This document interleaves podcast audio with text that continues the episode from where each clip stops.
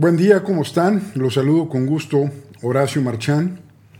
Eh, se me hace peculiar el haber invitado a alguien eh, con una orientación política porque me he querido mantener al margen de la política y ahorita me doy cuenta que he vivido en el error. ¿Por qué digo que he vivido en el error? Porque he comprobado a través del tiempo que los cambios fundamentales en un país en un gobierno, eh, en, una eh, en un municipio, necesariamente lo hacen los que están gestionando el poder político. Entonces, pareciera que hay una idea, sobre todo en una región característica de empresarios, donde dejamos la política a los políticos, nos desasociamos y luego, para bien o para mal, estamos viviendo o padeciendo eh, lo que hacen y dicen otros. Entonces, he concluido que para participar de un país, para participar de la sociedad, para ayudar a cambiar una sociedad, necesitamos eh, entrar y participar en política. Indira Kempis, senadora eh, de la República, por mayoría. ¿Qué piensas de esta frase, Indira, que acabo, que acabo de esbozar y ahorita te quiero presentar? Quiero hablar un poquito de tu currículum y te doy oficialmente la más afectuosa bienvenida. Gracias por aceptar estar aquí. ¿Qué piensas de lo que yo estoy comentando ahorita para rebotar y ahorita peloteamos más? Muchas gracias Horacio por invitarme. Para mí es muy importante que la gente precisamente se haga este tipo de reflexiones y cuestionamientos porque yo igual que tú, como un mexicano, mexicana promedio, eh, me parece que fuimos criados eh, a la usanza de nuestros padres, abuelos, abuelas, en donde la política era algo eh, denostativo, que es algo para la gente sin talento, e incluso en las últimas décadas es una vida pública que hemos dejado a la gente que es corrupta, que roba, que no es honesta y que es capaz de vender sus propios intereses al mejor postor.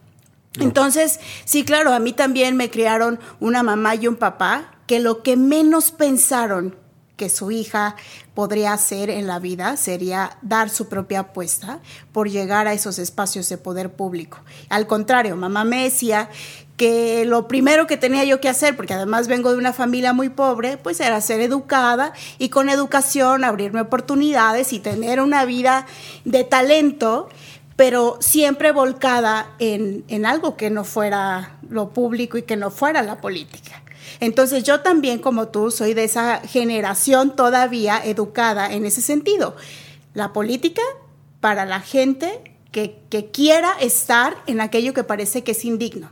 Y sin embargo, este distanciamiento ahora nos ha hecho pensar esa es mi apuesta y ese también fue mi salto cuántico. Y la primera barrera que yo tuve que romper, o el primer paradigma que tuve que romper fue, no, también tenemos que hacer política.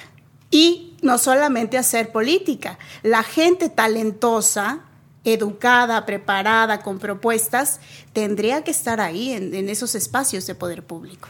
Exacto. Y, y parece que tenemos como alergia y luego nos damos cuenta que estamos renunciando a ser eh, parte de un colectivo. Indira Kempis eh, es senadora de la República de mayoría por el Estado de Nuevo León. Es maestra en Administración Pública y Política Pública por LEGAP, la Escuela de Gobierno del TEC de Monterrey. Fue cofundadora y directora del Laboratorio de Convivencia Urbana, me intriga mucho eso. Ha sido seleccionada por el Departamento de Estados Unidos eh, como una líder internacional en seguridad ciudadana. Esto, si mal no recuerdo, fue en los tiempos de Hillary Clinton, cuando era secretaria de Estado. Eh, también eh, la red juvenil viral, de la cual es cofundadora, recibió un reconocimiento del Banco Mundial. es ganadora de premios del premio Obras CEMEX por el proyecto Calle Morelos. Me intriga mucho esa batalla ese libramiento que tuviste por una calle, cómo la pelea se hace de una calle, quiero regresar a esto, Indira, promotora social, la reconoce en su libro México cree en ti. ¿También eres autora entonces de libros? Sí, también soy autora de libros, no de ese, pero, pero sí tengo tres coautorías. Wow, ok, aquí está. Coautora de tres libros de Derechos Humanos y Seguridad, Compromiso Ciudadano y de Grande Quiero Ser Mexicano. Está de poca madre eso. De Grande Quiero Ser Mexicano. Escribe en diferentes medios, es conferencista, eh, tiene experiencia en la función pública desde el Consejo Ciudadanos y también coordina la mesa de líderes de la Asociación de la EGAP. Eh, la conocen en Estados Unidos, la conocen en Bogotá, tiene una amistad particular con Antanas Mocus eh, y se considera a sí misma una tomadora de riesgos, una risk taker, y dice que su mérito más importante es no tener un automóvil. Bueno, ahí con esto último, ¿por qué tu mérito es no tener un automóvil, Indira? Porque en un mundo tan industrializado, en donde el consumismo nos ha hecho afectar al medio ambiente y crear una economía que ya no, no es que ya no sirva, simplemente que tenemos que dar una transición hacia una nueva economía, repensar cómo queremos ver la movilidad y yo me he dedicado en los últimos años al urbanismo social. Entonces, para mí, el símbolo más importante de la libertad y de esa búsqueda hacia nuevos procesos económicos que impacten positivamente al medio ambiente, pues es caminar, es regresar a lo básico. No nacimos con llantas, nacimos con piernas y tendríamos que replantearnos una nueva vida social a partir de pues de eso, de, de, esa búsqueda incansable por, por una nueva libertad, una nueva economía y una nueva manera de reconfigurar nuestra relación con el planeta. Wow, muy bien. Oye, mira, Indira, eh, dentro de todo tu, tu currículum, que parece que, que, tienes como 80 años, este, yo quiero empezar por algo sencillo. Eh, la calle Morelos. Eh, ¿Nos puedes, por favor, dar contexto de por qué una calle se convirtió en una batalla épica cargada de simbolismo? En su momento yo no lo, no lo vi como ya lo ven ahora los grandes urbanistas en el mundo, que a partir del núcleo más importante de la convivencia social, que es la calle, donde nos encontramos con nuestros vecinos y vecinas y hacemos la primera convivencia de la vida humana, que no es más que configurar un barrio, una colonia, eh, eso es lo que también cambia al planeta entero. Pero en su momento, más bien para mí fue una proeza personal porque a mí me tocó vivir, yo soy de la generación de jóvenes que nos toca vivir la guerra contra el narcotráfico, una guerra abierta y frontal entre cárteles del narco en México. Y además eh, con una posición muy eh, también radical y frontal por parte del gobierno para hacer un combate o un frente. Entonces, en esas libertades que nos roba la inseguridad, y la violencia exacerbada a nosotros como jóvenes en, en, algún momento, pues nos robó la libertad de estar en la calle, de poder salir mínimo a disfrutar eh, una salida a un parque o a un restaurante o a ver a los amigos y a las nos amigas. Nos daba miedo salir a la calle porque estaban tomadas en un tiempo por delincuentes, narcotraficantes. Sí, por supuesto, teníamos, y sobre todo en Monterrey, que además eh, somos casi frontera con Estados Unidos, y en algún momento la droga en lugar de pasar se quedó. Y eso implicó que los barrios estuvieran tomados por el narcotráfico. Entonces ahí mi primera pues mi, primera lucha fue pensar en, en cómo romper esa inercia del miedo y cómo recuperar lo primero que nos robaron los delincuentes, que fue la libertad de estar en la calle. Porque nuestras casas eran las cárceles, nuestros trabajos eran las cárceles, eh, cámaras, muros, eh, agujas, colonias cerradas, y eso no, en algún momento, para mí, representaba pues haberlo perdido absolutamente todo. ¿Y qué más podríamos perder eh, en esa guerra? Pues ya nada, entonces con un grupo de amigos, que en realidad eran dos, eh, éramos tres jóvenes, entramos a Barrio Antiguo. Barrio Antiguo, para la gente que nos escucha fuera de México, es Un casco. Un eh, casco. Un, casco histórico es el centro de la ciudad, es el, en muchos coincide que incluso es el origen de la, es el origen fundacional de las ciudades. Entonces entramos ahí y nos dimos cuenta que lo primero que teníamos que hacer era recuperar la calle, porque sí había gente, pero gente con mucho miedo, porque sí había autoridades y a lo mejor intenciones de cambiar ese escenario tan adverso de inseguridad, pero también había mucho miedo. Y nosotros comenzamos a hacer proyectos de arquitectura efímera para poder invitar a la gente a salir a la calle. Algo tan sencillo que a lo mejor para cualquiera puede ser incluso cotidiano, para nosotros en una guerra abierta, en un contexto donde había secuestros, desaparecidos, balaceras, eh, personas, eh, pues sí, eh, había muerte, pues tendríamos que buscar la vida. Y entonces comenzamos a hacer estos proyectos micro, o sea, pequeñitos, para poder decirle a la gente, tú puedes sentarte aquí, puedes estar aquí tranquilo o tranquila, eh, y entonces encontremos la manera de hacer la convivencia, porque uno de mis maestros colombianos, Jorge Melguizo, le ha aprendido esta frase que a mí me gusta mucho, que es lo contrario a la inseguridad no es la seguridad, es decir, no es este cuerpo de eh, policial y cámaras y bardas, sino es la convivencia. ¿Y por qué la convivencia? Porque ahí es donde nos relacionamos y buscamos respuestas, nos hacemos preguntas y sobre todo tenemos la capacidad de mirarnos a los ojos y eso solamente lo podemos hacer en la calle. Entonces, o sea, que digamos, la manera de combatir el crimen no es con seguridad, sino es con convivencia, recuperar la calle, la plaza, la, la terraza, este, Dios mío, pues está fascinante ese concepto. Y entonces llegaron a Morelos, a una calle en el centro de esta ciudad urbana, que ya somos en toda la zona periférica y demás, cerca de 5 millones de personas, llegaron al corazón y entonces... Y entonces, al menos personalmente me planteé que si ahí estaba el origen de la ciudad, eh, yo quería encontrar el futuro de la humanidad. Y cuando les pongo el contexto crítico de inseguridad, es que para nosotros nos, nos trastocó incluso las emociones. Fue un momento en donde las familias se tuvieron que separar, donde mucha gente tuvo que enterrar a sus amigos y amigas, donde incluso si lo vemos hasta los impactos económicos, empresas se tuvieron que ir del país, se tuvieron que ir de Nuevo León. Entonces, es, eh, pareciera ahora como si fuera un un déjà vu, pero las huellas de la memoria no nos mienten.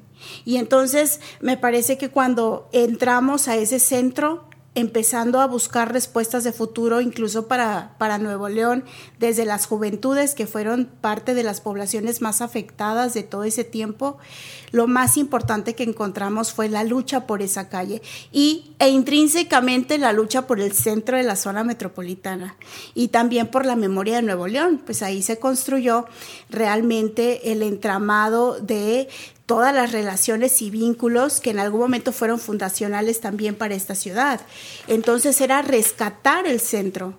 Ahora no me gusta utilizar mucho esa palabra porque me parece que también nos pone en una perspectiva de salvar algo, pero en su momento era muy, muy importante replantearnos qué íbamos a hacer con eso.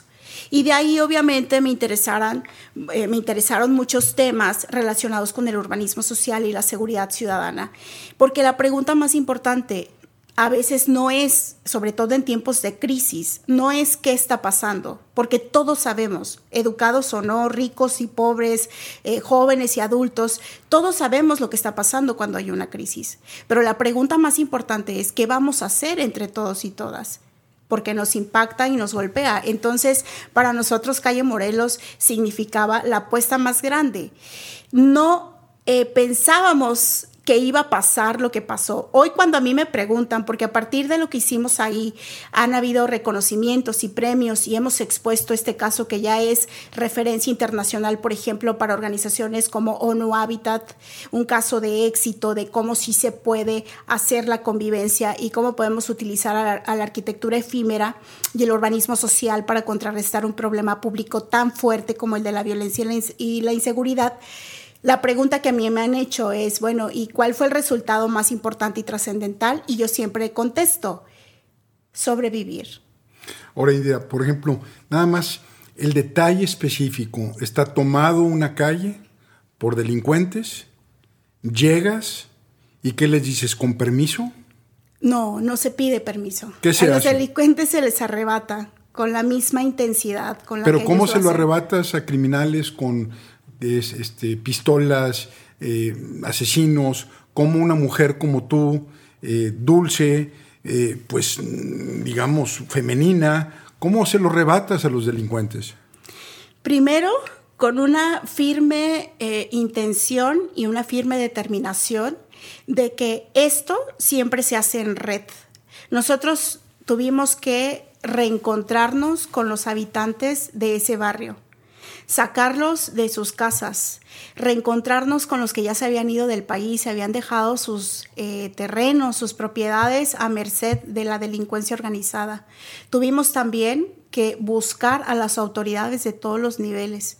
E incluso tuvimos que contactar organizaciones internacionales para que nos ayudaran a hacer incluso una labor de pacificación.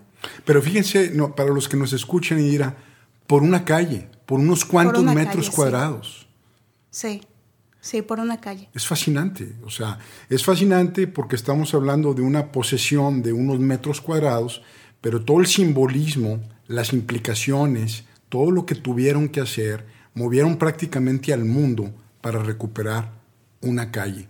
Y así se recupera, así se, se, se conquista, se combate la pasividad, la agresión, la, la pérdida de fe, se conquista calle por calle, metro por metro. ¿Cuántos metros cuadrados eran?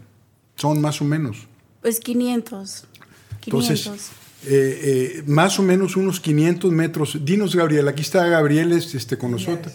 Lineales. Lineales. Metros, como unos 500 metros lineales. Entonces, fíjense nada más para lo, insisto, los que nos escuchan, Indira, gracias que nos compartes, cómo ante una delincuencia la ciudadanía se esconde, se guarda, dejamos las calles libres y en lugar de traer un ejército, recuperamos 500 metros de calle. Paso número uno. Y esa es la metáfora perfecta de la política. Le dejamos a aquellos que nos han robado los sueños, la imaginación, la libertad, las y los amigos, la capacidad de pensar, y nos alejamos y les dejamos todo. Y entonces, en lugar de nosotros tomar lo que es nuestro, lo que nos corresponde por derecho, dejamos que hagan lo que quieran. Y me parece que tampoco es una afrenta agresiva, no. Yo cuando hablo de tomar de que nos de que tomamos la calle y comento de toda esta red de apoyo de todas las puertas que tuvimos que tocar de todos los no que tuvimos que escuchar y e incluso que el primer paso que dimos ni siquiera lo dimos con una institución en México, lo tuvimos que dar con ONU Habitat a nivel internacional para que nos ayudara a tener mínimo el aval y la confianza de las autoridades locales wow. para poder hacer nuestro trabajo.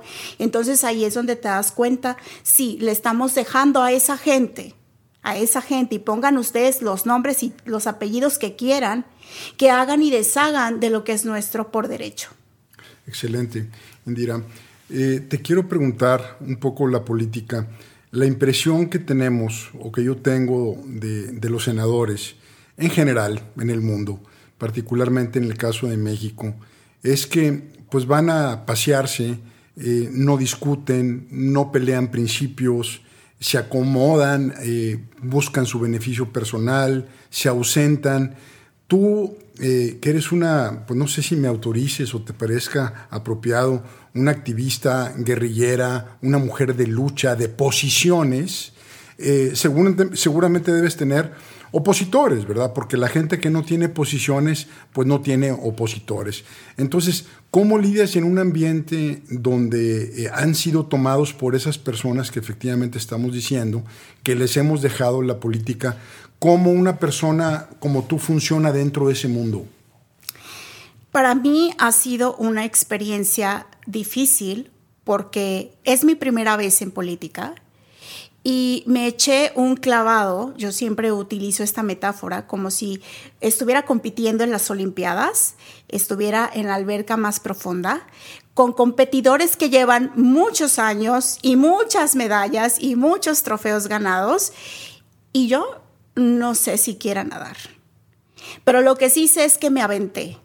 Dejé a un lado los miedos, entendí que me toca, ¿no? Que, que tengo que tomar esa posesión. Esos espacios no pueden seguir siendo para el menos peor, para el que es amigo del compadre, del amigo, del vecino, para aquellos, para, para aquellos que, que juegan con los intereses de la ciudadanía, para aquellos que nada más están ahí para llevarse eh, dinero a su casa y para aquellos que todavía con cinismo supuestamente nos pueden ver a los ojos esta generación, al menos la mía, tiene que hacer una revancha, porque ya no podemos sostenerlo, el mundo no lo puede sostener, las decisiones de esa gente cada vez cuestan más y cuestan más para la calidad de vida de nosotros, de nosotras, en todos los aspectos. Entonces, cuando yo me meto, mi primera apuesta fue hacerlo de forma independiente, y vino, por supuesto, mi primer fracaso, porque en mi intento por hacerlo independiente me, me di cuenta que efectivamente el sistema político está sostenido por gente que lo ha sabido pagar. Entonces, cuando yo iba a las colonias a pedir una firma para que se avalara mi candidatura ante eh, las autoridades correspondientes, pues, pues nada, me, me pedían dinero por la firma. ¿Y tú qué me vas a dar? Dios. Eh, entonces, también estás en una sociedad que ha aprendido a jugar el juego del chantaje. Claro. Y que ha aprendido que a los políticos lo único que le puedes dar es o pedir es precisamente qué me das a cambio de que yo vote por ti. Es todo. Esa es la única relación ciudadana que hay y es lamentable. Entonces ahí tuve mi primer fracaso porque obviamente no, no, no pude. Y que bueno, entonces, ¿qué hago? Y después vino la opción de que también yo nunca pensé, porque en la vida, así como en algún momento dije yo jamás voy a estar en política, también dije jamás voy a entrar al sistema de partidos. Y sin embargo, para poder seguir compitiendo en esa alberca, tuviste. Tuve que hacerlo. Claro, entendiendo eh, que leí a dónde me metía, leí los estatutos, vi las opciones Tuve una negociación también para poder estar, en donde nunca se me pidió ni dinero, ni agenda, ni nada a cambio, y entré. Entré convencida de que lo primero es que tenía que competir. Pero obviamente cuando las reglas cambian y entonces me ofrecen poder ser eh, esa segunda fórmula al Senado para poder completarla y competir ya eh, en el Senado, para mí fue algo que no tenía en la cabeza y sin embargo acepté el reto. Y funcionó. Y ganamos. Bravo. Muy bien.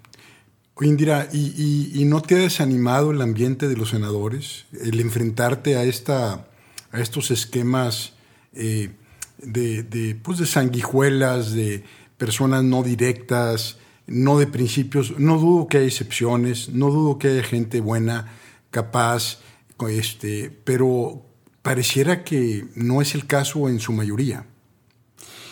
No lo es y precisamente ese es el motor. Y eso es lo que a mí me hace resiliente, no solamente ahora como senadora, sino antes de esto. Por eso, para mí es muy importante que la gente sepa que habemos personas que sí estamos aquí por meritocracia y por trayectoria y por resistir los fregadazos que se dan y que cualquier mexicano y mexicana también lo siente, pero de manera indirecta, porque también vivimos en esa sociedad que lamentablemente está afectada por esas decisiones y no lo queremos reconocer. Nos parece a veces como que así es y acostúmbrate y, y de por sí nada va a cambiar. Y me parece que ese conformismo es también lo que tenemos que romper. Entonces, para mí ha sido muy difícil, pero también muy importante salir a decir que sí, el Senado, después de la presidencia de la República, es el puesto más importante que tenemos como toma de decisión en este país. Y si llegué ahí, no solamente fue para dar el ancho de manera personal, sino para representar los intereses de esa, ciudadanía que está necesitada de, Obviamente es contracorriente, porque además también en este momento en México tenemos un contexto histórico político que no había sucedido antes. ¿A qué te refieres? A que tenemos un gobierno que a dos años de distancia de haber ganado ha demostrado su ineficacia en algunos problemas públicos tan importantes como el económico, por ejemplo, que eh, tiene posturas progresistas muy débiles. ¿A qué te refieres con progresistas? Con, posturas más liberales, mm. eh, con derechos político-electorales, con derechos eh, sexuales y reproductivos de las mujeres, con en fin, con derechos incluso eh, sustentando el artículo cuarto de nuestra Constitución, un derecho al medio ambiente sano, por ejemplo, y en lugar de hacer esas apuestas y tener esas agendas como prioridad, pues se ha ido por otros rubros que nos colocan en un México de 1970.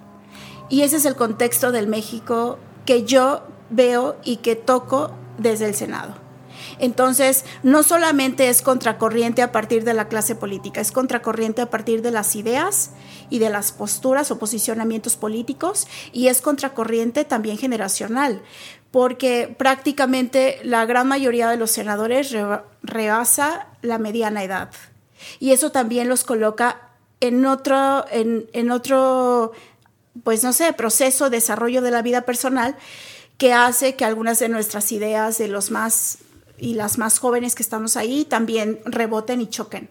Entonces, si lo puedes ver así, es como si tuvieras tres pistas y tuvieras que lidiar con esas tres al mismo tiempo.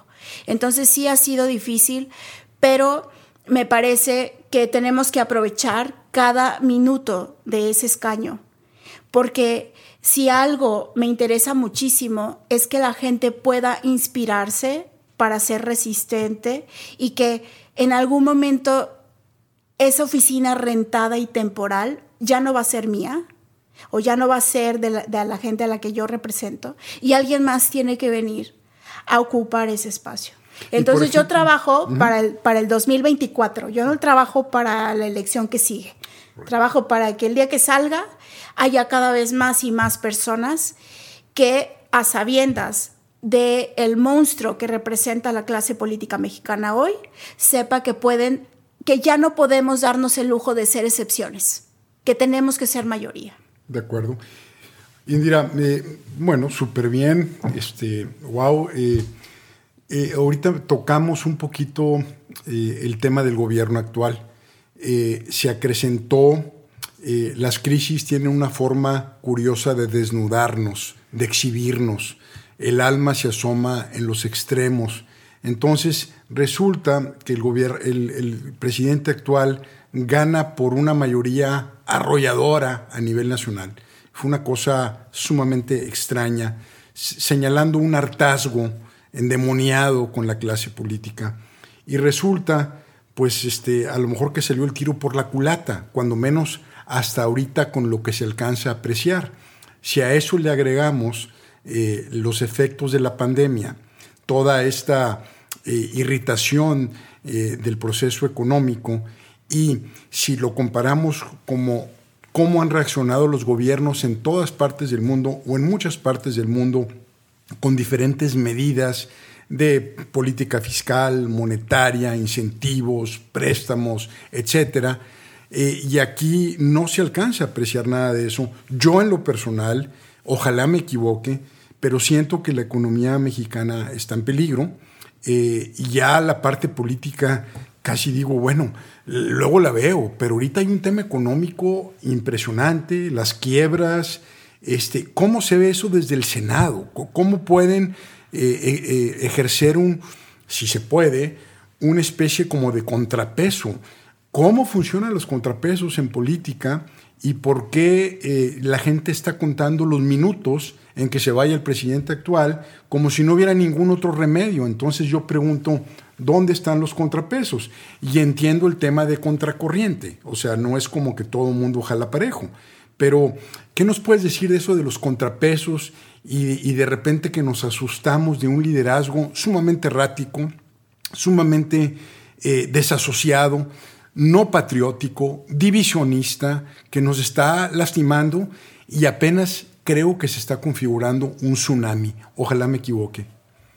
Lo primero es también ah, cuando yo apelo a que más personas estén en el espacio público de poder, no solamente es para tomar el poder por tomar el poder.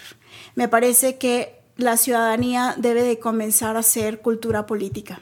Y cultura política es informarnos, es entrar en debates, es formar opinión pública, no opinión publicada, opinión pública a partir de conocer la realidad de lo que está sucediendo.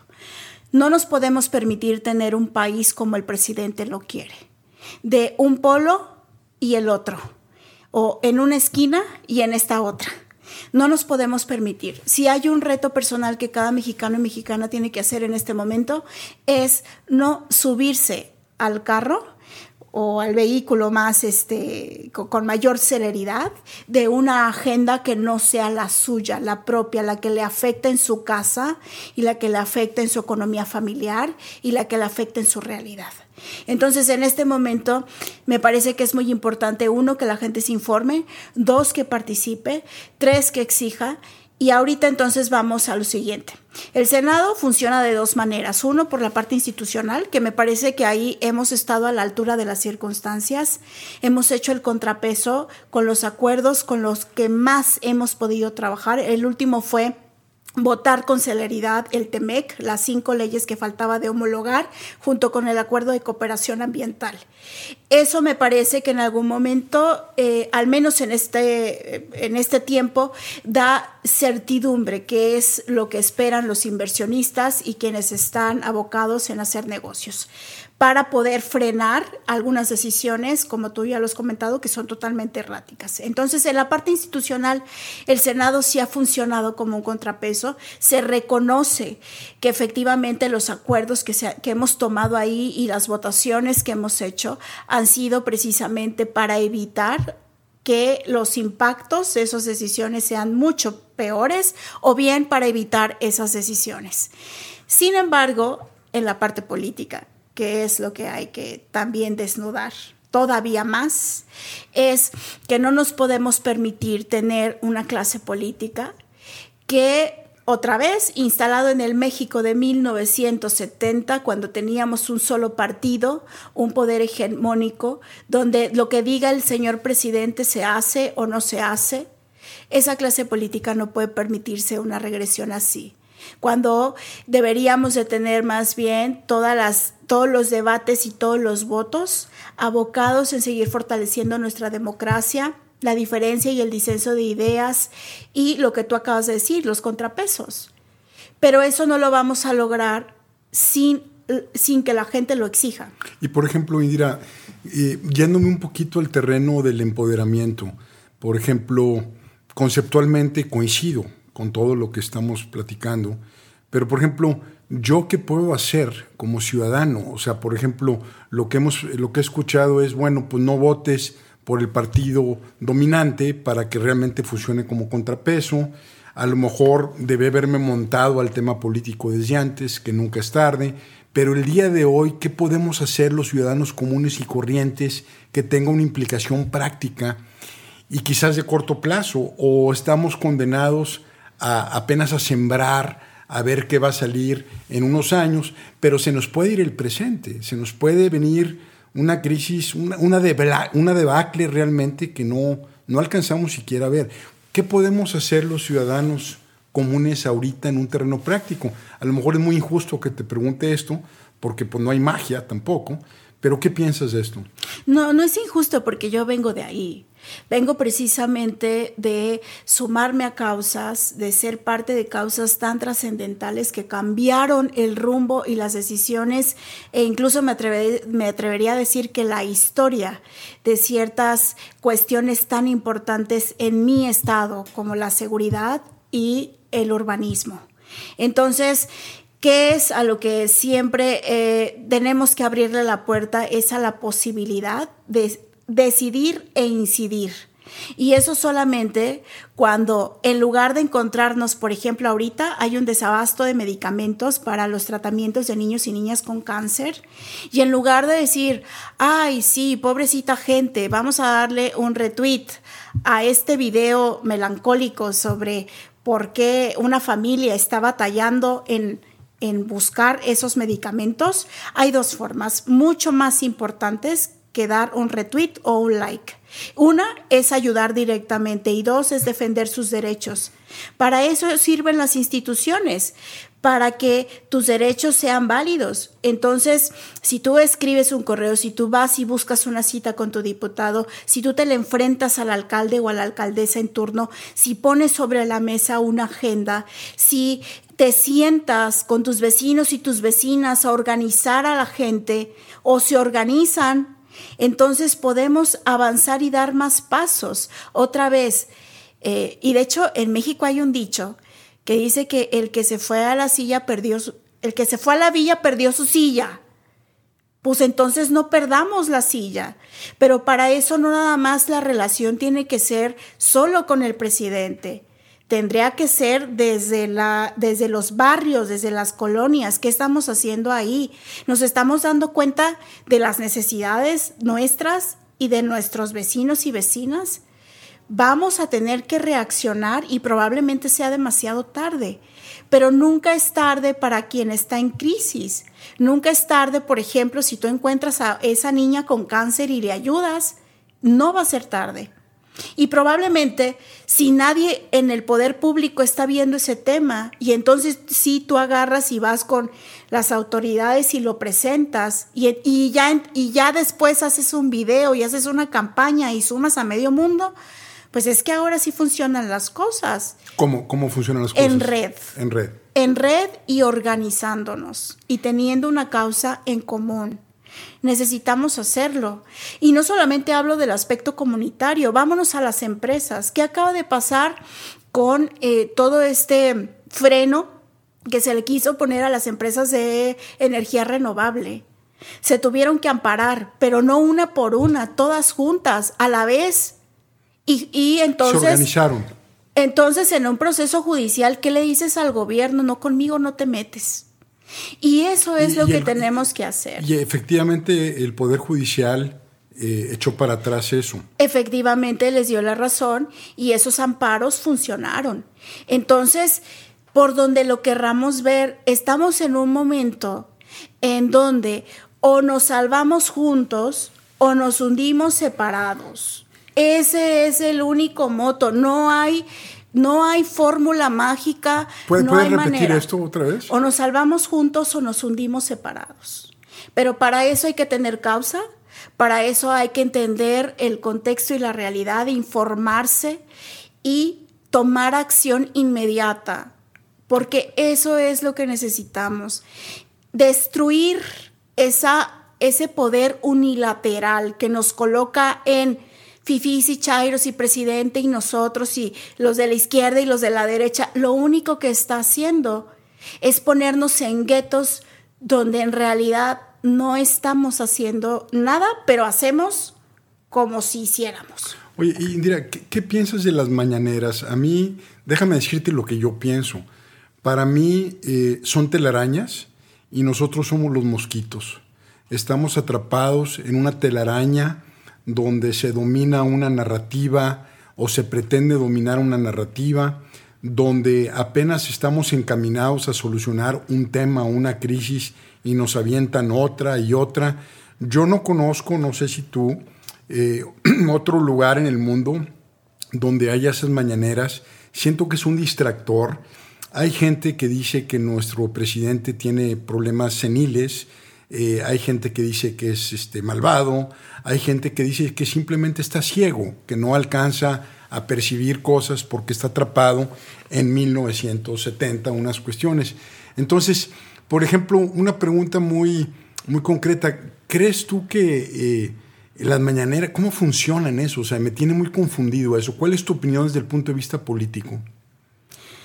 Sirven como una muy buena dosis de placebo de información, que en realidad no lo es. La presidenta de Nueva Zelanda dio su informe en dos minutos, en un video de dos minutos. Y es suficiente, porque para que nos informe una autoridad lo que necesitamos son documentos y números. Suficiente. Suficiente. Suficiente. Todo lo demás, pues es placebo, se puede interpretar incluso como pérdida de tiempo. Para mí es pérdida de tiempo. Para mí es pérdida de tiempo. Es como poner, ponte a jalar, ¿verdad? Y, y también por lo mismo, yo lo digo abiertamente, yo no veo las mañaneras. No, no estoy dispuesta. No, ya no puedo. Pero fíjate, desde la política, yo no estoy dispuesta a que la agenda del presidente sea la mía. Y esa es mi primera manera de establecer prioridades. No es lo que usted quiera y necesite y, tenga como prioridad a levantarse por la mañana. Es lo que la gente a la que yo represento tiene como prioridad ese día o la agenda que hemos venido construyendo de 10 años para acá, o la agenda que tenemos en algunas iniciativas eh, que hemos ingresado al Senado. Pero no podemos tampoco, y por eso insisto en que la, clase política tiene que destetarse también de eso. Sí, y por ejemplo, yo, veo a los reporteros que están ahí, pues no veo, no veo contrapesos ni siquiera en los medios, se quejan eh, de que los medios lo atacan y demás, pero veo pura gente que pues nada más fluye, navega. O sea, ¿tú crees que tenemos fuerza en los medios de información, reporteros de tamaños aquí en México? No, los medios de comunicación están por morir de la forma tradicional en como los conocemos. Por eso hoy vale mucho más el tweet de una persona que todo lo que puede investigar un reportero, lamentablemente, porque hay periodistas muy valiosos que hoy se están jugando la vida, que los matan y los asesinan por su propia defensa de su libertad de expresión y lo que encuentran con casos sobre todo de corrupción.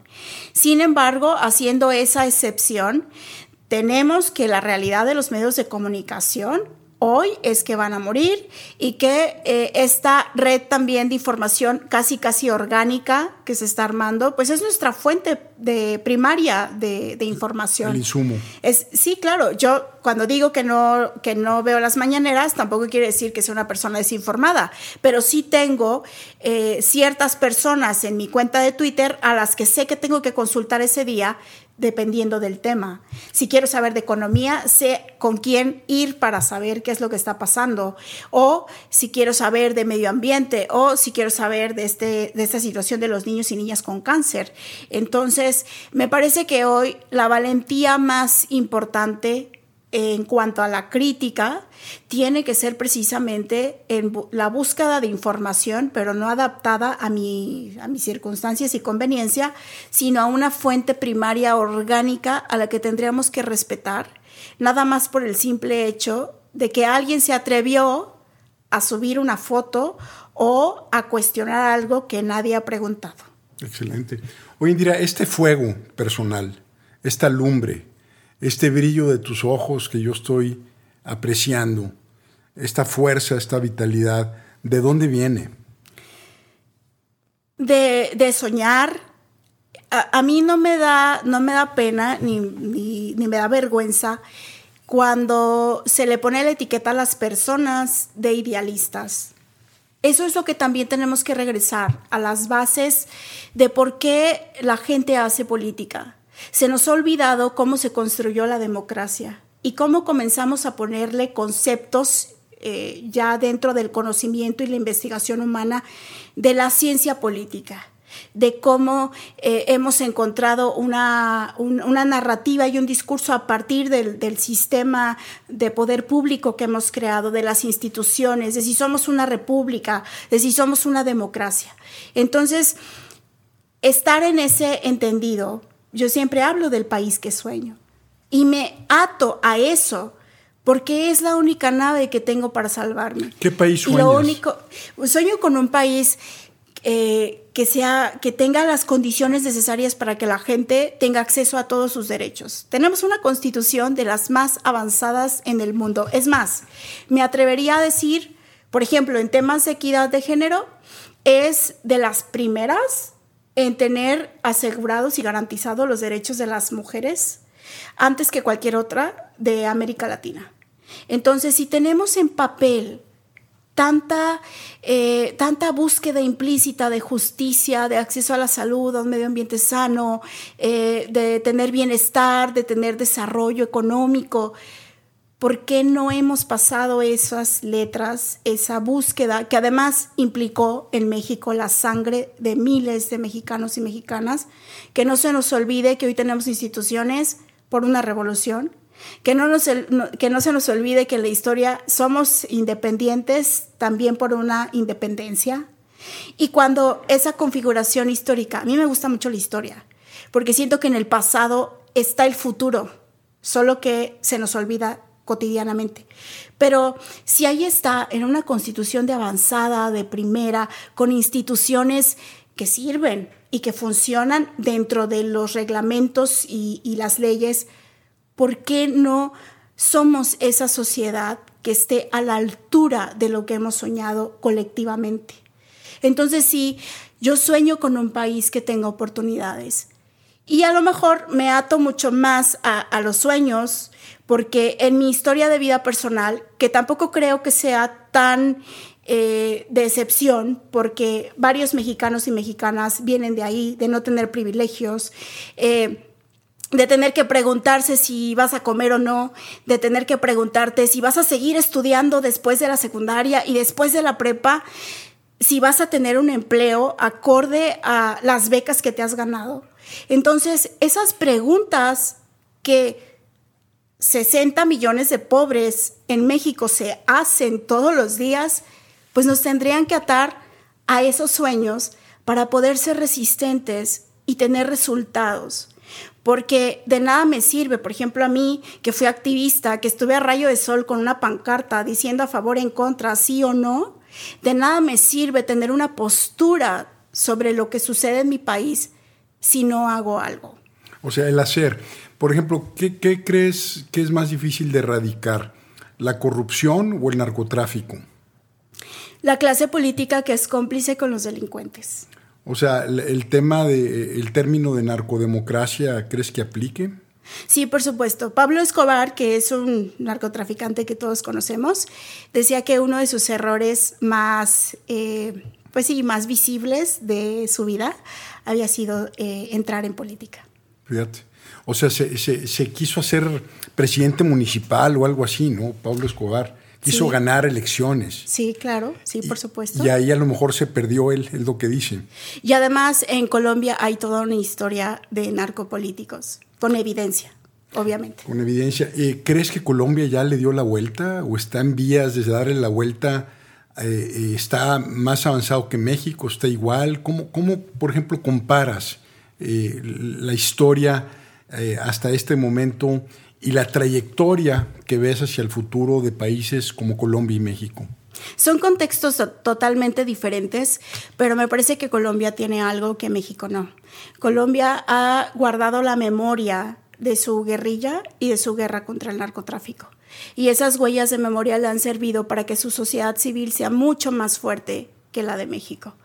¿En qué se, en qué se nota? En que tiene instituciones ya mucho más de avanzada, que ha reformado leyes con cambios todavía más de salto cuántico y sin embargo sigue siendo un país pequeño, un país que todavía no alcanza el Producto Interno Bruto, por ejemplo, que tiene México, pero que eh, cuando tú vas allá, y al menos yo que hablo con organizaciones de la sociedad civil, activistas y políticos, tienen más altura de miras, pero me parece que ha sido el respeto que le tienen a la muerte a partir de tener tanto dolor por esos, esas historias y ese contexto, que en México también lo tenemos, pero me parece que nosotros nos hemos conformado con hacer memes y darle la vuelta a la tortilla de otras maneras. Oye, Indira, estando yo en Suiza, eh, trabajé unos años en, Alemania, luego me fui a Suiza eh, pues de, flojo a, a, clases de francés. Este, y, bueno, pues aprendí más o menos. Había una tienda en Lausanne, eh, en la parte eh, francesa de Suiza, donde vi un sombrero mexicano, vi artesanías y dije, caray, ¿qué está haciendo una tienda eh, de artesanías mexicanas en, el centro de Lausana o de Lausana, Suiza? Entonces me meto y veo un suizo típico, este, con sus bigotes, y digo, pues empiezo a hablarle en francés y me habla en español. Me dice, tú eres mexicano, güey. Y le digo, pues sí, yo, soy mexicano, güey. ¿Y tú por qué hablas español, güey? Este, o castellano. Entonces empezamos a platicar y me dice, ¿sabes qué? Te invito a una cerveza. Le habla a su empleado y él fascinado con un mexicano platicando. Y me dijo algo que me impactó mucho. Yo tenía 26 años. Este, ya pasó hace rato. Y me dijo, México, y se agarra la cabeza, México, México, los mexicanos aguantan todo, son conformistas, nunca hacen nada. Eh, y me citó una frase que luego la volví a escuchar, dice, en México nunca pasa nada, y cuando pasa, no pasa nada. Es decir, los mexicanos aguantan todo y las minorías organizadas, ya sea de delincuentes, ya sea de tranzas, ya sea de gente como, como tú, que seguramente hay muchos por ahí que ojalá seguramente se están uniendo, la gente organizada finalmente define y marca las historias de las sociedades en masa. ¿Qué piensas de, este, de esta percepción del suizo que dice que los mexicanos aguantamos todo y que no tenemos remedio? Sí, por supuesto, somos trabajadores, somos personas muy resistentes a la adversidad. No habría que denostar, obviamente, todos los esfuerzos que hace la gente para sobrevivir todos día los con días, día, todos los días. Pero este cúmulo de preguntas, esta batería que acabo de mencionar, de si vas a darle de comer o no a tus hijos, si vas a tener hoy o no para llevar a tu casa y pagar una renta y pagar la luz o los servicios, ese cúmulo de preguntas es lo que nos hace resistentes. Pero al mismo tiempo es el cúmulo de preguntas que no nos hace tampoco avanzar a otras que son tan trascendentales para dar esos saltos cuánticos. A México lo que le falta es acelerador. Ideas tenemos. ¿Cuántos jóvenes se tienen que ir al extranjero? para poder ser los mejores directores de cine, las mejores actrices, los mejores eh, patinadores, las mejor, los mejores bailarines. Y están allá, afuera. ¿Y por qué están? No porque aquí eh, no tengamos a lo mejor las universidades o las instituciones o los programas o los apoyos, pero están allá porque las oportunidades aquí no se dan en maceta. No, oye, eh, el sueño americano, el famoso American Dream, Indira, eh, esa narrativa que ha capturado la imaginación de ciudadanos de todo el mundo, que llegan a Ellis Island, allá en la Estatua de la Libertad, todos esos migrantes que llegan a conquistar el sueño americano. Yo siempre he dicho que falta un sueño mexicano, falta algo que nos unifique, una historia que nos haga vibrar, una aspiración. Eh, yo creo que falta, falta eso, ¿no? ¿Cuál es el sueño mexicano? ¿Dónde, dónde, ¿Cómo se construye a partir de un anhelo y una narrativa y entonces empieza todo a desdoblarse y configurarse alrededor de ese sueño. Entonces pareciera que los políticos también tienen una obligación de ser patriotas, de hablar de México, de unirnos. Por ejemplo, una pandemia era para que, raza, vamos a salir adelante, viva México, patria, ah, histriónicos o no, este, una venta temporal o no, pero finalmente hay una, un fraccionamiento constante. Yo lamento que falte un sueño de México, te lo comparto como mercadólogo, como empresario, este, como mitólogo, que, soy también, como psicólogo, que yo creo que eh, estamos necesitando un sueño, alguien que nos venda una imaginación de crecimiento, de posibilidad, de esperanza. Las historias cuentan. ¿Qué piensas? Coincidimos totalmente, por eso te decía que a mí no me, no me da miedo ni me da vergüenza que me digan que soy idealista o que sueño demasiado quizá no es que sueñe demasiado, es que sueño. Y hablo de eso, hablo de que aspiro a, la descarbonización del planeta, a que la gente se pueda mover eh, con vehículos que dependan de energía limpia, eh, que las mujeres podamos tener cada vez más, más eh, derechos y espacios, y no solamente derechos políticos electorales, derechos sexuales y reproductivos, y que cada vez más jóvenes tengan oportunidades no solo de estudiar, sino de tener un buen empleo y no solo de tener un buen empleo, de poder crear empresas, que tenemos que avanzar y transitar hacia una convivencia mucho más sana, que no estemos alimentando con corrupción, impunidad y desigualdad cada vez más esta violencia exacerbada, ya sea de por medio delincuentes o no delincuentes, que no es posible que hoy tengamos las cifras disparadas en violencia intrafamiliar en plena pandemia y entonces cuando a la gente le dices, quédate en tu casa, pues a qué te quedas, a que te golpeen, a que te maltraten, adulto o niño o niña. Entonces, sí me parece que esto, y qué bueno que lo tocas y que lo conversamos, porque a mí es lo que se, me hace más rico. ¿Qué soñamos? ¿Cuál, ¿En dónde están depositadas nuestras esperanzas? E incluso me atrevo a decir y a hablar de la parte espiritual, ¿en dónde está depositada nuestra fe? Para entonces reconstruirnos. Esta pandemia del COVID-19 nos está demostrando que vivimos al día y que no importa que seas rico, ¿eh? o que tengas al menos un sueldo. Vives al día. Ay, qué bueno, la noche llegó. Este... Con créditos, tarjetas vencidas. Sí. Pero con madre, sí, ¿verdad? Sí, vives al día. Y, y, este, entonces, si, si hay la posibilidad de despertar mañana, pues entonces pensemos, anticipémonos al futuro. Yo cada vez que me subo a tribuna, esa es mi frase. Hay que anticiparnos al futuro. No es posible que aquí nada más estemos enmendando lo que hicieron tres, cuatro, cinco personas atrás. ¿Y a dónde está el futuro? ¿A dónde lo queremos llevar? Una visión, un sueño, un anhelo, una historia que perseguir. Entonces la visión, la visión y, los sueños sí importan para hacer política, sí importan para tener eh, resultados concretos y poderlos trazar en estrategias y poderlos hacer leyes. E incluso me, me atrevería a decir que las emociones. La clase política no se permite mostrar cariño siquiera. Cuando muestra cariño es porque va a agarrar al niño con mocos pobrecito que está allá en una comunidad, está de campaña y lo va a abrazar y entonces toda la gente va a decir, ay, mira cómo nos quiere porque se aguanta eh, la suciedad, ¿no? O, o los mocos de un niño. Ese es el cariño. Y eso no es cariño, no es ni siquiera amor. El amor se demuestra. Y también tendríamos que hablar de las emociones y de la capacidad que tenemos de vincular y hacer nuevas relaciones con nuestros políticos y nuestras políticas.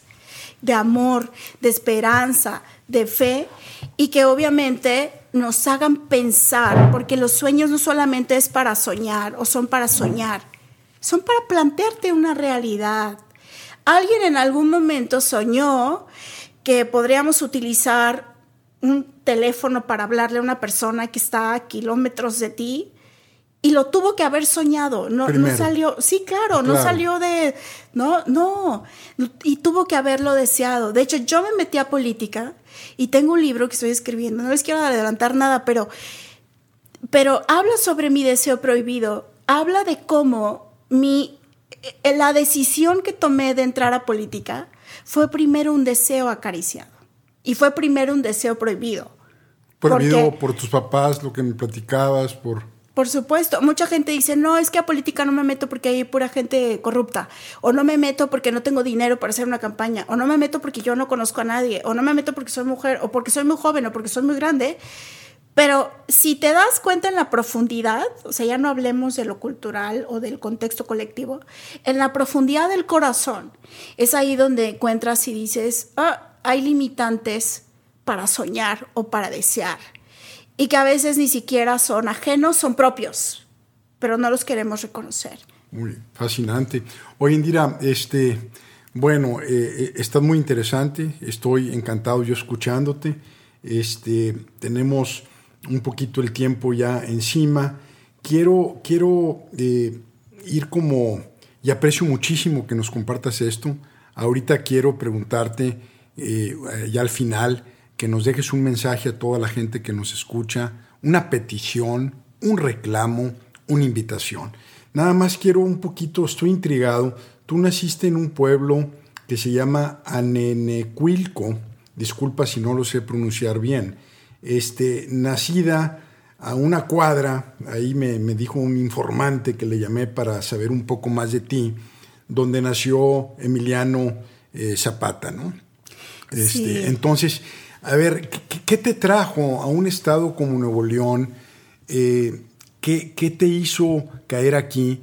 Monterrey, Nuevo León, es un lugar, mi papá era de Aguascalientes, mi familia paterna de San Miguel del Alto, Jalisco, eh, obviamente eh, mi otro abuelo de Bustamante, pero Monterrey, fui a dar una conferencia cuando se podía eh, en público presencial a Legade, este, y estaba un auditorio ahí de unas 450 personas más o menos, y digo, por favor levanten la mano todos los que están aquí que no nacieron en Monterrey el 80%.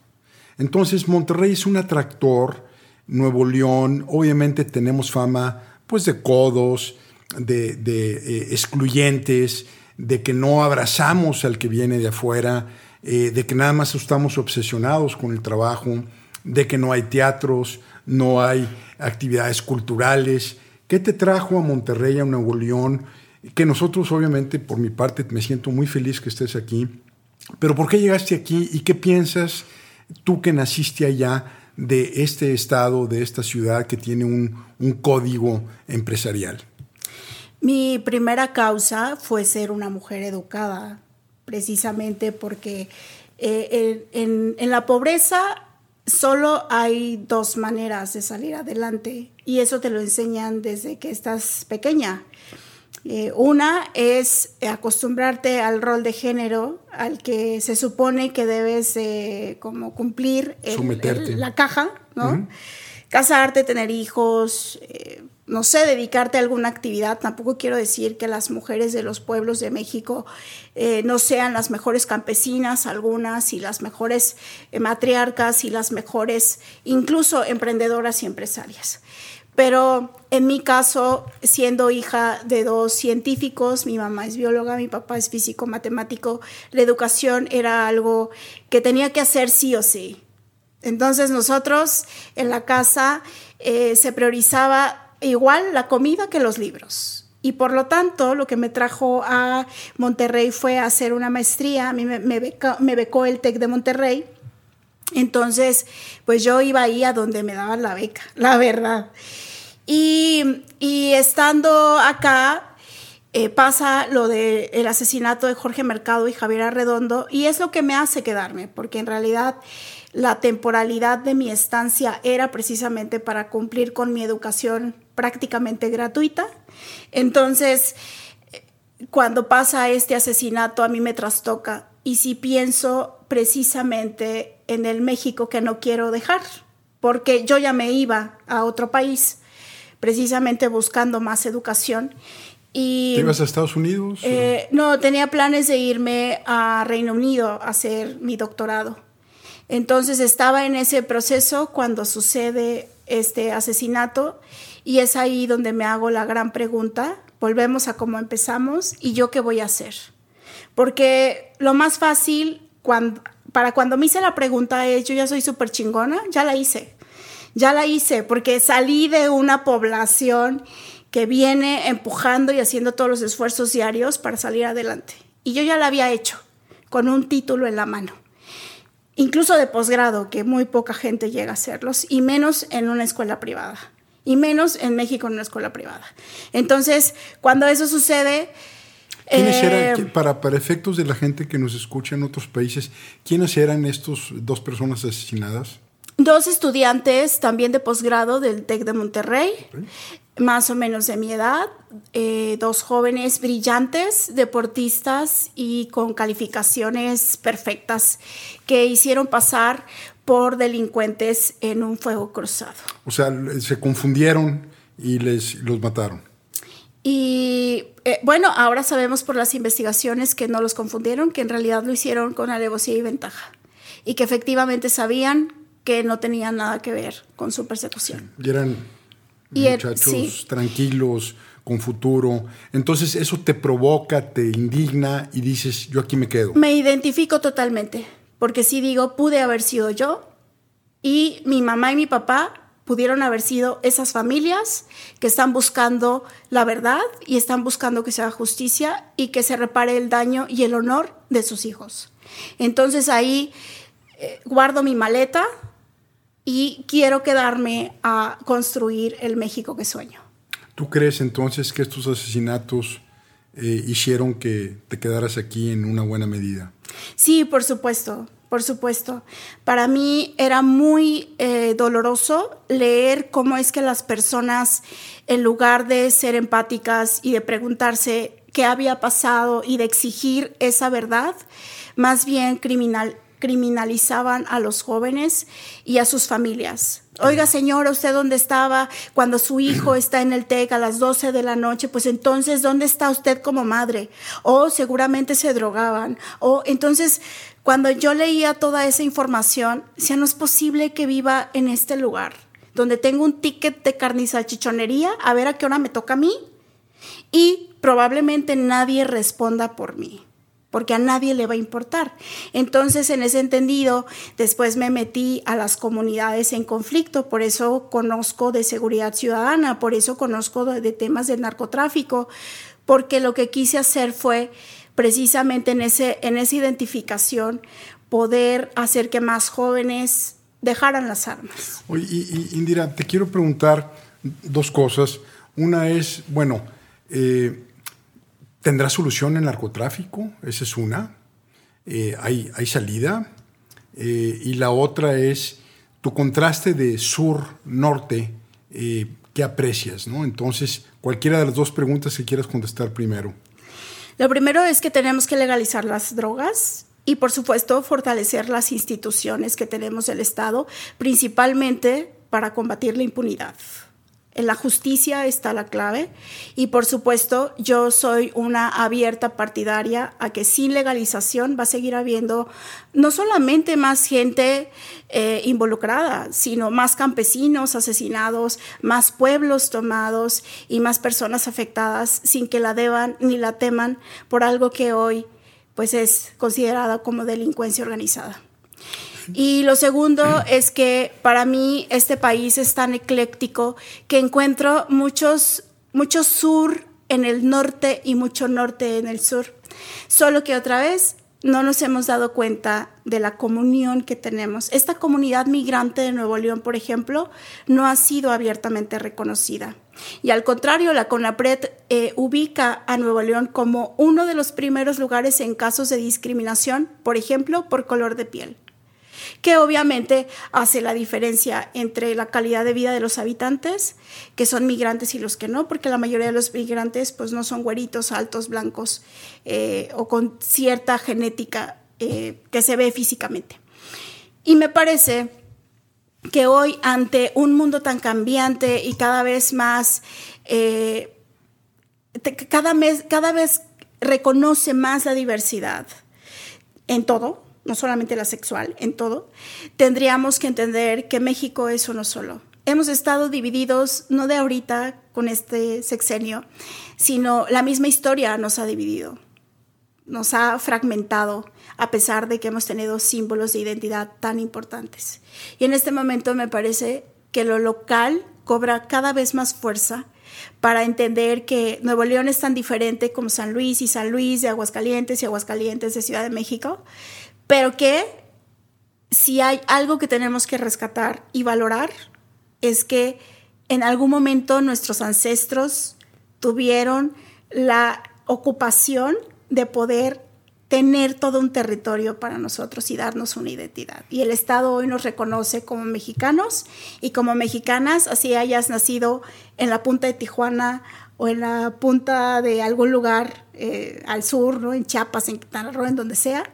Entonces, yo hoy lo que quiero rescatar es lo local, la capacidad que tenemos de sentirnos mexicanos, de no dividirnos de si somos o no somos de Nuevo León. Me parece que todos somos de Nuevo León en el momento en que estamos viviendo en esta tierra. Por supuesto.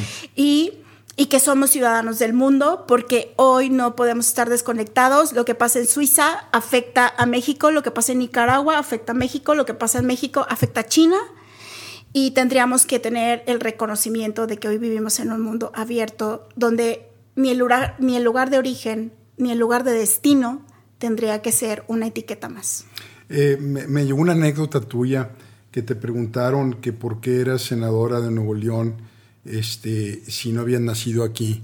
Y, la respuesta, no sé si recuerdas esa anécdota, ¿cuál fue? Sí, por supuesto. Eh, igual que como dice Chabela Vargas, que ella tampoco era mexicana, era de Costa Rica, y ella dijo que eh, los mexicanos nacían donde se le daba la chingada gana.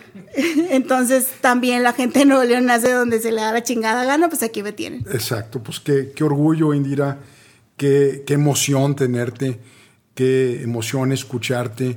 Quisiera eh, que se llenara de gente participando en política como tú. Te sigue mucha gente, te siguen muchas eh, mujeres. Este, ¿Qué mensaje le quieres dar a las mujeres, a las jóvenes, a los, a los hombres? ¿Qué mensaje le quieres decir a los mexicanos? ¿Alguna, alguna eh, directamente a ellos? ¿Qué nos quieres decir? No podemos permitir que nos roben más, lo más valioso que hoy tenemos, y esta pandemia nos demuestra que es un tesoro. Se llama tiempo, y no tenemos tiempo.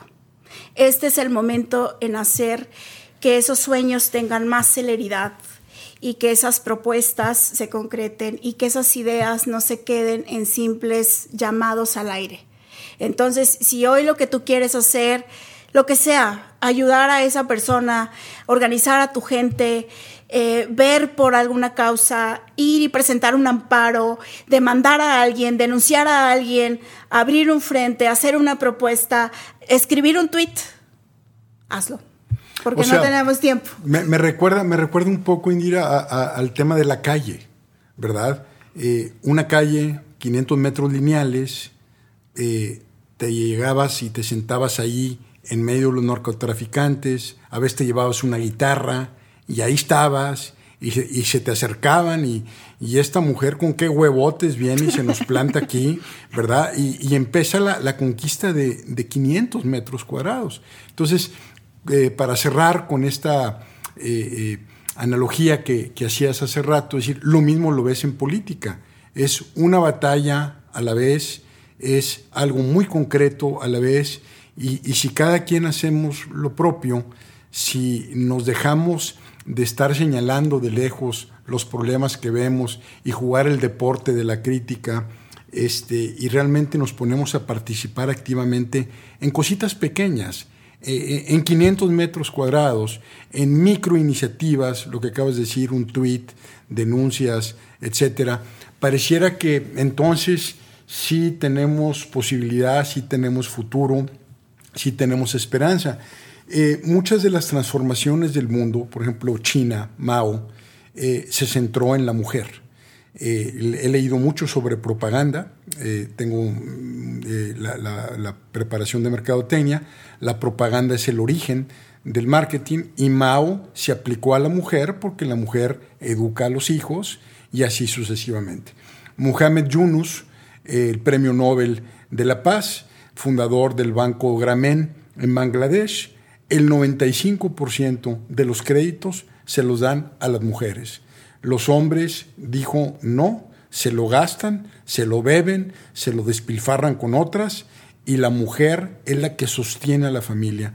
¿Tú crees que el futuro, ya para cerrar, eh, radique en la energía yin, no en tanto yang, sino en que la mujer realmente podemos voltear a decir, les toca, ábranse camino, échenle ganas. Hablabas de la primer ministro de Nueva Zelanda, hablabas, bueno, yo hablo ahora de Merkel, y, vi un estudio, un estudio por ahí, un reportaje que salió, si mal no recuerdo, en New York Times o Wall Street Journal, donde decía, donde hay líderes mujeres, este, la pandemia se maneja mejor. Y aparte leí un estudio eh, hecho en Nueva York, donde alguien correlacionó, donde en los directorios y en las juntas de consejos hay mujeres, ganan más utilidades. ¿Crees tú que los hombres ya de plano eh, tenemos que eh, darles cancha? ¿Crees que la mujer debe de asumirse en un rol de decir el destino ahora es con Jean? Hemos ido conquistando derechos. Yo no conozco otra manera de entender la vida y mis decisiones personales porque vengo de dos abuelas, una viuda y la otra separada por violencia intrafamiliar, que mantuvieron solas a sus seis y siete hijos e hijas. Vengo también de una mamá que prácticamente me crió sola y me mantuvo sola. Entonces, esas tres mujeres nunca eh, pusieron en tela de duda su poder, pese que vienen de esas circunstancias adversas de pobreza y de desigualdad. Han llegado hasta donde han querido llegar y ahora tienen nietas que tienen otra realidad totalmente distinta a la que ellas tuvieron. Entonces no me parece que es futuro. Siempre hemos estado aquí, Siempre hemos sido las que contamos los centavos, las que mandamos a los hijos a la escuela, las que cuidamos a los abuelos y a las abuelas, las que decidimos en las empresas, las que decidimos incluso en política, pero no hemos estado reconocidas.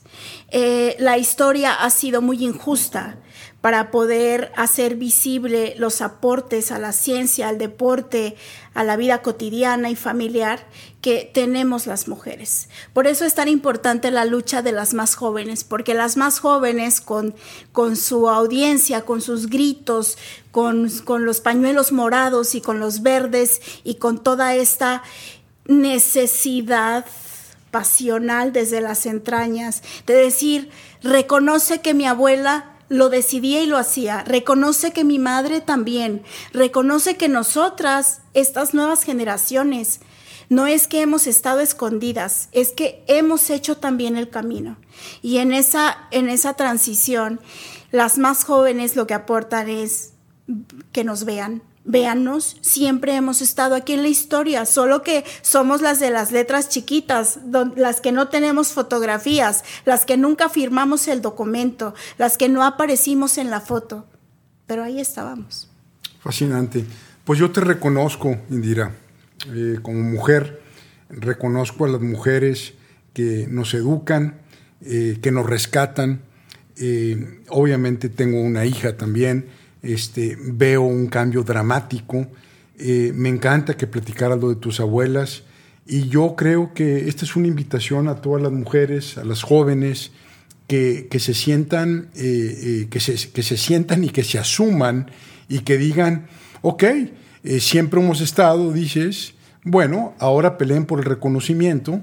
Y yo sí tengo en lo personal, y no es que te quiera dar por tu lado, ni quiera quedar bien con la audiencia femenina que nos escucha, yo sí creo que el futuro ahora tiene que ser escrito desde otra fuerza, con otro reconocimiento, como dices tú, de la mujer. El yang, la energía yang yin del Tao, eh, creo que está acabando con el planeta, creo que nos estamos contaminando el aire, las aguas, este, paradójicamente hay avance en tecnología, eh, en nivel económico, pero las adicciones están cada vez peor, el alcoholismo, eh, el, abuso de menores. Entonces, pues a las mujeres que nos escuchan, a ellas les, les dedico este programa. Eh, Indira Kempis, eh, senadora por mayoría de Nuevo León, aparte una personalidad muy excéntrica, muy interesante, con mucho futuro desde mi punto de vista. Indira, ¿nos quieres decir tus redes sociales? IN-DI para todas y bueno, tengo un nombre particular que siempre tengo que deletrear, se los deletreo, y N-D-I-R-A-K-E-M-P-I-S. Y ese es mi nombre y mi primer apellido. Martínez, el segundo. Tu segundo es apellido. Indira Kempis tiene mucho punch mercadológico. ¿Estás en Twitter? Sí, estoy en todas las redes sociales, Instagram, Facebook y Twitter. Ok, perfecto. ¿Algún comentario final que quieras hacer? Tenemos que hacer juntos lo que nos toca. Tenemos que hacer juntos lo que nos toca. ¿Puedes repetir esa frase que te pedí que repitieras dos veces por una tercera vez de que juntos... Ah, de que juntos eh, ah, nos salvemos, nos, tenemos que salvar eh, juntos o nos hundimos separados. Nos tenemos que salvar juntos o nos hundimos separados. La otra vida de Indira Kempis, una política activista, educada, de lucha, que viene a sumar, que nos inspira. Ojalá que mucha gente te siga, te escuche y no te vamos a perder la vista. Gracias. Este país necesita ya no ser decepciones, necesita que todas aquellas personas educadas, preparadas, talentosas, honestas, eh, que nos inspiren, estén en las trincheras que quieran estar y que México está necesitado de ellas. Entonces esto también es un llamado para que nadie se ausente de lo que le toca. No, eh, eh, en ausencia se pierde, perdemos por default, hay que activarnos. Gracias por su escucha, gracias Indira Kempis nuevamente por estar aquí, espero que vuelvas pronto, te deseo mucho éxito, cuentas conmigo y, toda la gente que te escuchó y que te sigue, sé que cuentan contigo también y tú con ellos. Gracias, que tengan buen día, hasta pronto.